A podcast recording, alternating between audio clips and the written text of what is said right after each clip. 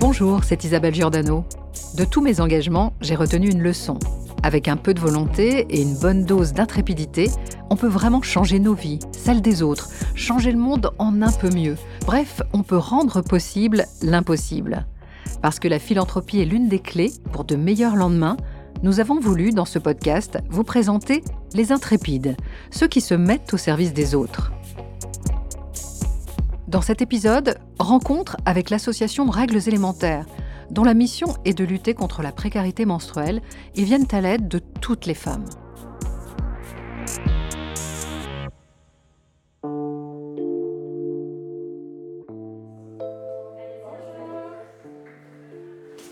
Ok, est-ce que vous voulez, il y a du café, est-ce que vous voulez du café?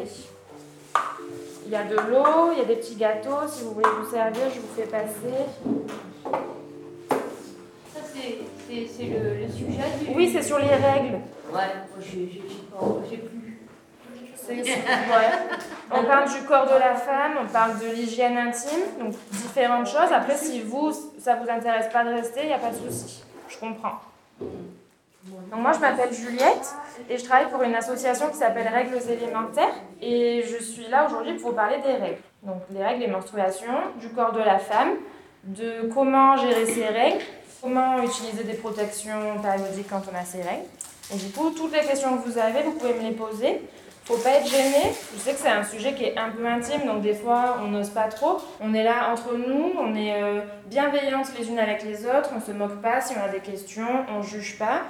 Et il faut pas euh, avoir peur de, de, poser une question parce qu'en général, c'est souvent les mêmes questions qui sont posées, donc c'est des questions que tout le monde se pose, d'accord? Donc il faut pas avoir honte de les poser, ok? Moi, je voulais commencer en vous demandant, quand on vous parle des règles, donc des menstruations, ça vous fait penser à quoi? Saignement. Saignement? Ouais, très bien. Par exemple, en, termes de sensations, ça vous fait quoi quand vous avez vos règles? Souvent, ça fait mal. Ça fait mal, les douleurs, ouais. Ça vous fait mal où, par exemple? Au ventre Ici Au bas-ventre Ouais. Vous, quand vous avez vos règles, vous utilisez quoi comme protection Les serviettes. Les serviettes Vania, vous avez dit ouais, ça, Oui, serviettes, ouais. Les tampons. Tampons. Qui utilise des tampons ici Je connais le tampon. Je vais vous montrer tout à l'heure. Moi, j'en utilise. Moi, j'utilise.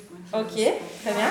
En tout cas, moi, je n'aime pas. Vous n'aimez pas Vous avez déjà essayé Oui. Ok. Je vais vous en reparler après. Super. À part serviette tampon, vous connaissez que ça? Ou vous en connaissez d'autres? Même si vous, vous les utilisez pas, est-ce que vous avez déjà vu ou entendu parler d'autres? Chez nous, les, les tissus. Ouais. Très bien. On va y revenir parce que je vais vous en parler aussi. Maintenant, ici aussi, on a des protections qui se lavent et qui se réutilisent comme le pagne, pareil. Je vous, le dis maintenant, mais aujourd'hui, je suis venue avec une valise et en fait, à la fin de l'atelier, donc on est ensemble pour une heure et demie à peu près, ok? Voilà, c'est un moment pour échanger tout ensemble. À la fin, moi, j'ai des protections à vous donner. C'est du coup des protections, des serviettes lavables et des culottes menstruelles. Et je vous les donne à la fin, ok? Je vous explique après comment on les utilise et tout ce dont vous avez besoin de savoir. Ok, alors c'est parti. Alors du coup, ben, moi je m'appelle Juliette et donc je travaille pour l'association Règles élémentaires en tant que chargée de lutte contre la précarité menstruelle. Et donc, euh, je suis chargée d'animer des ateliers de sensibilisation à l'hygiène menstruelle auprès de publics bénéficiaires. Donc, c'est des femmes qui sont en situation de précarité, qui sont hébergées dans des structures sociales. Donc, c'est beaucoup de centres d'accueil de demandeurs d'asile, des centres de réinsertion, d'hébergement. Donc aujourd'hui, c'était pour les femmes en situation de précarité. Donc là, on a eu des femmes euh, adultes, la moyenne d'âge, ça devait être 25-30 ans, on va dire. Ça arrive parfois d'avoir des jeunes qui sont précaires. Hein, ça, voilà, faut pas l'oublier aussi. Ça constitue d'ailleurs une grande partie de, de, notre public. Et du coup, on peut euh, des fois aborder ben, des sujets qu'on aborde auprès des jeunes en milieu scolaire, qu'on aborde aussi auprès des jeunes en situation de précarité. Donc ça arrive de faire des ateliers en mixité dans des structures qui hébergent des personnes en situation de précarité. Je vous mets ça, ça Et la serviette Ok. Est-ce que vous avez déjà parlé de règles comme ça avec d'autres femmes ou qui n'étaient pas de votre famille ou c'est un sujet euh, dont vous n'avez pas l'habitude de parler Ok. Et je peux dire que vraiment j'ai été ravie parce que tout ce qu'on a vu aujourd'hui, bon, je n'ai jamais entendu parler de ça. Et du coup, ça m'a fait du bien. Et ça m'a ouvert un peu les yeux sur la femme, sur moi, au fait.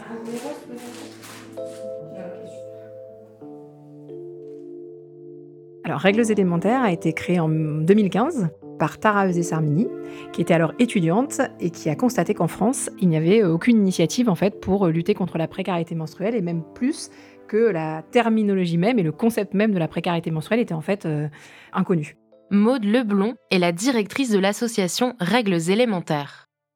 L'objectif du coup a été double. C'était à la fois de pouvoir bah, euh, faire connaître en fait ce fléau qui touchait euh, et qui touche toujours euh, près de 2 millions de femmes en France, mais aussi d'apporter une réponse concrète en collectant et en redistribuant des protections périodiques pour les personnes qui en avaient besoin.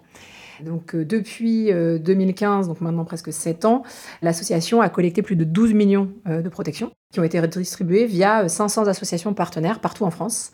Et on continue euh, chaque année euh, d'en collecter d'en redistribuer plus tant qu'en fait les, les besoins sont toujours existants. Vous l'avez entendu, selon les calculs de l'association Règles élémentaires, entre 1,7 et 2 millions de Françaises seraient en 2022 en situation de précarité menstruelle, un chiffre qui atteint les 500 millions dans le monde entier.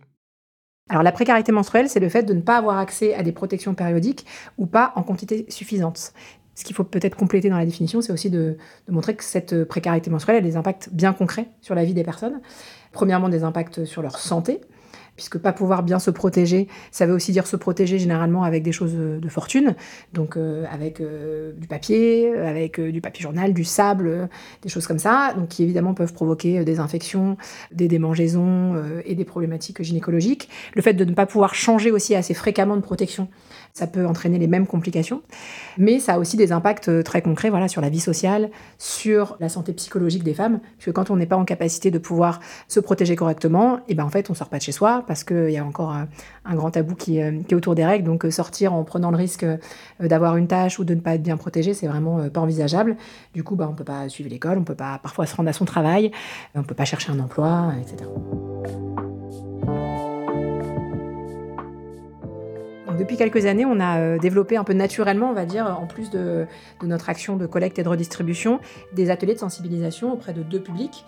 Donc notre public euh, premier, notre public un peu de cœur, que sont les femmes en situation de précarité. Parce que finalement, on se rend compte que dans la logique de précarité menstruelle, il y a aussi une, problématique d'accès à l'information.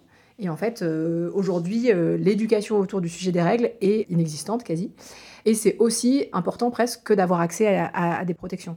Donc nous, on propose aux femmes auxquelles on redistribue des protections de les sensibiliser à la question des règles, de travailler avec elles tout ce qui est autour de l'hygiène menstruelle pour pouvoir bien vivre ces règles dans des conditions euh, sanitaires euh, optimales. Et on en profite aussi pour leur parler de la multiplicité des protections qui existent, et notamment des protections réutilisables. Et pour celles pour lesquelles c'est adapté, c'est-à-dire pas forcément toutes les femmes et a fortiori pas toutes les femmes en situation de précarité, on leur propose des protections réutilisables qu'elles peuvent ensuite euh, emporter avec elles.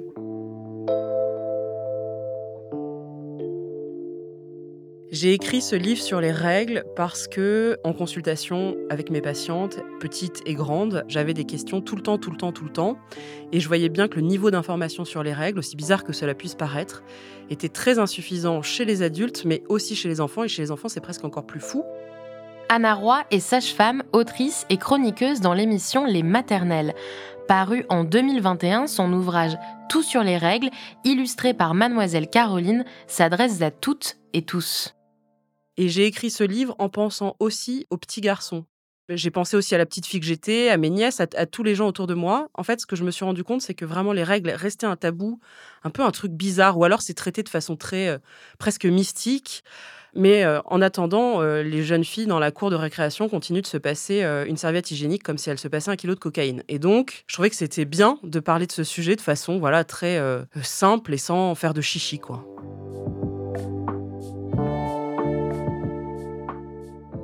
tous les phénomènes corporels sont vécus à l'aune de représentations culturelles. C'est-à-dire que tant qu'un objet n'existe pas dans votre culture, vous ne le vivez pas. Marie de Gand enseigne la littérature comparée et les études de genre à l'université Bordeaux-Montaigne. Elle a étudié la représentation des règles dans les arts. Alors ça ne veut pas dire que euh, les femmes n'ont pas de règles dans les endroits où euh, il n'y a pas de terme pour désigner ça, mais disons que c'est pensé différemment. Par exemple, le fait qu'on considère le rapport entre les règles et la fertilité est très moderne. Ça, ça n'arrive qu'au 19e siècle. C'est-à-dire que de l'Antiquité jusqu'au 19e siècle, on pensait que, en tout cas dans la culture euh, européenne, judéo-grecque, on va dire, on considérait que les règles étaient seulement la purgation d'un corps trop liquide et plus liquide que le corps masculin. Et c'est seulement au 19e siècle, avec certaines découvertes scientifiques, médicales, qu'on se rend compte que les règles sont associées à la production des ovules et qu'il existe l'ovaire et que donc les femmes aussi produisent ce germe du vivant qu'on attribuait autrefois seulement euh, au sperme masculin. Et donc à partir de là, la représentation de ce que sont les règles va changer, parce que ça devient le signe que les femmes aussi ont une fertilité qui n'est pas seulement euh, passive, mais aussi active. Alors, la question de l'historicité du tabou et puis de son caractère universel dans le monde et dans les cultures, elle est très débattue. Ce qui est frappant, en tout cas pour le domaine, euh, on va dire judéo-chrétien, c'est qu'en fait, il n'y a pas de tabou attaché aux règles mêmes. En tout cas, dans les théories médicales, par exemple, le corps des femmes n'est pas considéré comme impur. La purgation menstruelle n'est qu'un écoulement tout à fait propre d'un corps sain, et c'est au contraire un signe de très bonne santé. Donc dans l'Antiquité grecque, le corps des femmes n'est pas considéré comme sale. Certes, les femmes sont minorisées, considérées comme euh, exclues du corps, des, citoyens, du corps civique, mais leur corps en soi n'est pas sale, il est juste euh, inférieur. Vous me direz que c'est déjà une caractérisation euh, qui les secondarise beaucoup. Mais il n'y a pas de stigmate attaché aux règles plus particulièrement. Cela arrive en tout cas dans le corpus européen au premier siècle de notre ère. Les premiers textes qu'on ait qui décrivent les règles comme un phénomène terrifiant et comme le signe que le corps des femmes est capable de puissance maléfique et des pires méfaits, ça arrive avec des écrits de, Pline qui rapportent des croyances attribuées à différents peuples à travers l'Europe et aussi à travers ses différents voyages en Orient, en Afrique. Voyages vrais ou imaginaires. Pline décrit le fait que lorsqu'une femme traverse un champ, plus rien ne pousse après son passage, que les chiens meurent s'ils touchent au sang menstruel et que les insectes qui ont marché dans ce, dans ce fluide périssent immanquablement. Et que même ce fluide pourrait ternir les miroirs à distance. C'est clairement encore un tabou et euh, c'est vrai que les règles ont tout pour être un tabou. C'est un fluide corporel, c'est rouge, c'est une histoire de nana. Tous les ingrédients sont là pour que ce soit un tabou. Mais ça l'est de moins en moins. Mais souvent, les gens, en fait, scrutent les réseaux sociaux pour euh, prendre le pouls de l'opinion et se disent Ah, bah ça va, les règles, on n'arrête pas d'en parler. Donc, euh, bah, en fait, euh, ouais, les règles, c'est bon, c'est OK. Et en fait, moi, je suis très surprise du décalage entre les réseaux sociaux et le niveau d'information que je vois auprès du tout venant, que je vois défiler, soit auprès de mes patientes, soit que je vois à la télé. Donc il y a un très grand décalage. Il ne faut pas imaginer que les réseaux sociaux sont un reflet de notre société, pas du tout. Et donc peut-être que c'est moins un tabou, en tout cas c'est encore un sujet qui est très très méconnu. J'aurais envie de vous répondre que oui, ce tabou va disparaître et qu'on considérera bientôt les règles comme un fluide comme les autres. Mais je pense que ce ne sera pas le cas, au moins pour deux raisons. D'abord parce que c'est confondu dans l'imaginaire avec euh, un fluide sexuel comme le sperme alors même que euh, ça n'est pas associé à une activité sexuelle. Mais il me semble qu'il y a cette confusion-là. Et ensuite, parce que le sang est en soi un élément qui véhicule un imaginaire très fort autour de euh, la blessure, euh, de la mort, de la crainte de ce que ce sang peut charrier comme maléfice éventuel. La précarité menstruelle, c'est un peu la face émergée de l'iceberg du tabou des règles. C'est-à-dire que c'est probablement la conséquence la plus insupportable en fait du tabou des règles, mais c'est pas la seule et loin de là. On sait que le tabou des règles en fait touche aujourd'hui et impacte aujourd'hui toutes les personnes qui ont leurs règles en fait, pas uniquement les personnes en situation de précarité. Après, probablement que parce que ce tabou est encore aussi important, la situation n'a pas été adressée plus tôt. C'est-à-dire que euh, si euh, le sujet avait été pris en compte euh, à la hauteur de ce qu'il est, en fait, les protections seraient mises à disposition au même titre que le sont le papier toilette, les draps, enfin je sais pas, dans les centres d'hébergement par exemple. On a par exemple un exemple assez frappant, c'est qu'avant 2020, et avant du coup que l'association Règles élémentaires pousse dans ce sens et agisse pour ça, il n'y avait pas de protection périodique qui était proposée aux femmes détenues dans les prisons. Là où évidemment elles n'ont pas ni la possibilité physique d'aller dans un magasin, ni généralement les moyens de s'acheter ça euh, via les systèmes d'achat qui sont euh, très chers. Donc en fait, les femmes dans les prisons n'avaient pas de protection périodique et ne se protégeaient pas pendant leurs règles. Et évidemment, à partir du moment où on a pointé cette, euh, absurdité en fait, et bah euh, les choses en ont découlé heureusement et l'État a, pris les mesures et aujourd'hui on sait que les protections sont à disposition, mais c'est encore le cas par exemple dans les hôpitaux, aux urgences et puis d'ailleurs partout dans tous les espaces publics. Au-delà de la question de l'accessibilité financière, l'accessibilité tout court n'est pas du tout euh, respectée aujourd'hui en France. Cette absence de représentation, ce tabou, crée une profonde méconnaissance du corps et de son fonctionnement. Mes patientes, c'est simple, elles ne connaissent rien, ni sur la durée, ni sur la consistance, ni sur la couleur, ni sur l'odeur. Sur... En fait, elles ne connaissent rien. Les bribes d'informations qu'elles ont reçues viennent parfois au mieux de copines. Je suis étonnée de voir qu'il n'y ait pas tant de transmission que ça entre les mères et les filles. Ça, c'est quelque chose qui m'épate. C'est-à-dire que je vois des jeunes femmes, des jeunes filles qui, euh, je sais pas, n'ont jamais parlé avec leur mère de ça. Et la transmission entre copines, bah, le problème des copines, c'est qu'elles ont le même niveau d'information, ou presque, qu'elles-mêmes. Donc, le problème, c'est qu'elles font monter des informations qui sont fausses, surtout. Donc, elles arrivent auprès de nous avec une foultitude de- d'informations complètement erronées. Par exemple, euh, des règles peuvent durer 15 jours, c'est normal d'avoir mal pendant ces règles, euh, les règles, ça doit être rouge, et si c'est pas rouge, c'est que tu es très malade. Enfin, mais c'est pas des âneries, parce que c'est pas de leur fait. Mais de fait, elles ont appris ces informations quelque part, et ces informations-là sont fausses. Donc à la fin du 19e siècle, on a des mouvements euh, ouvriéristes et des mouvements féministes qui s'interrogent pour euh, savoir comment croiser leur lutte. Et donc vous avez des féministes ouvriéristes comme Marie Putnam Jacobi, qui est euh, la première femme euh, admise à l'université de médecine à Paris, qui travaille sur la question des règles et qui se demande si les femmes ont besoin d'un repos mensuel. Et donc elle se demande si, comme c'est une revendication de certaines ouvrières, si dans les usines, il faut qu'on paye aux femmes un repos à cause de leurs règles. Et toute son étude vise à prouver que les femmes ne sont en fait pas affaiblies par les règles, mais au contraire euh, rendues plus fortes par ce qui est une sorte de prodige corporel. Alors c'est une théorie très complexe chez elle, mais ce qui est étonnant, c'est qu'elle elle cherche à prouver que les règles sont au contraire le signe de la supériorité corporelle des femmes, et elle conclut que non, il ne faut pas payer un congé menstruel euh, pour les femmes. Il n'y a aucune raison que ça fasse mal. L'utérus est un muscle à contraction involontaire. Quand votre cœur se contracte, il ne vous fait pas mal. Et heureusement, l'utérus n'a aucune raison de faire mal alors qu'il se contracte. Je dis pas que la douleur est un signe d'une maladie, pas forcément, pas du tout. Mais je dis, ce n'est pas normal, c'est le corps qui dit oh oh mon utérus et l'utérus qui se manifeste. Donc une femme, moi qui me dit bah j'ai mal, j'ai deux trois crampes de façon passagère dans la journée et basta et ça me dérange pas, ok. Mais celle qui me dit euh, je prends des antidouleurs et les antidouleurs font pas effet, je me dis wow wow wow wow wow. Et ça c'est très courant, c'est-à-dire qu'elles ont intériorisé le fait que c'était tout à fait normal de prendre trois comprimés par jour et que ça soulage à peine.